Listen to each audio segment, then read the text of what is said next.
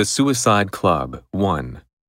During his residence in London, the accomplished Prince Florizel of Bohemia gained the affection of all classes by the seduction of his manner and by a well considered generosity. He was a remarkable man even by what was known of him, and that was but a small part of what he actually did.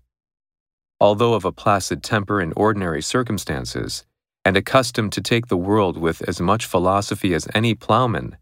the Prince of Bohemia was not without a taste for ways of life more adventurous and eccentric than that to which he was destined by his birth.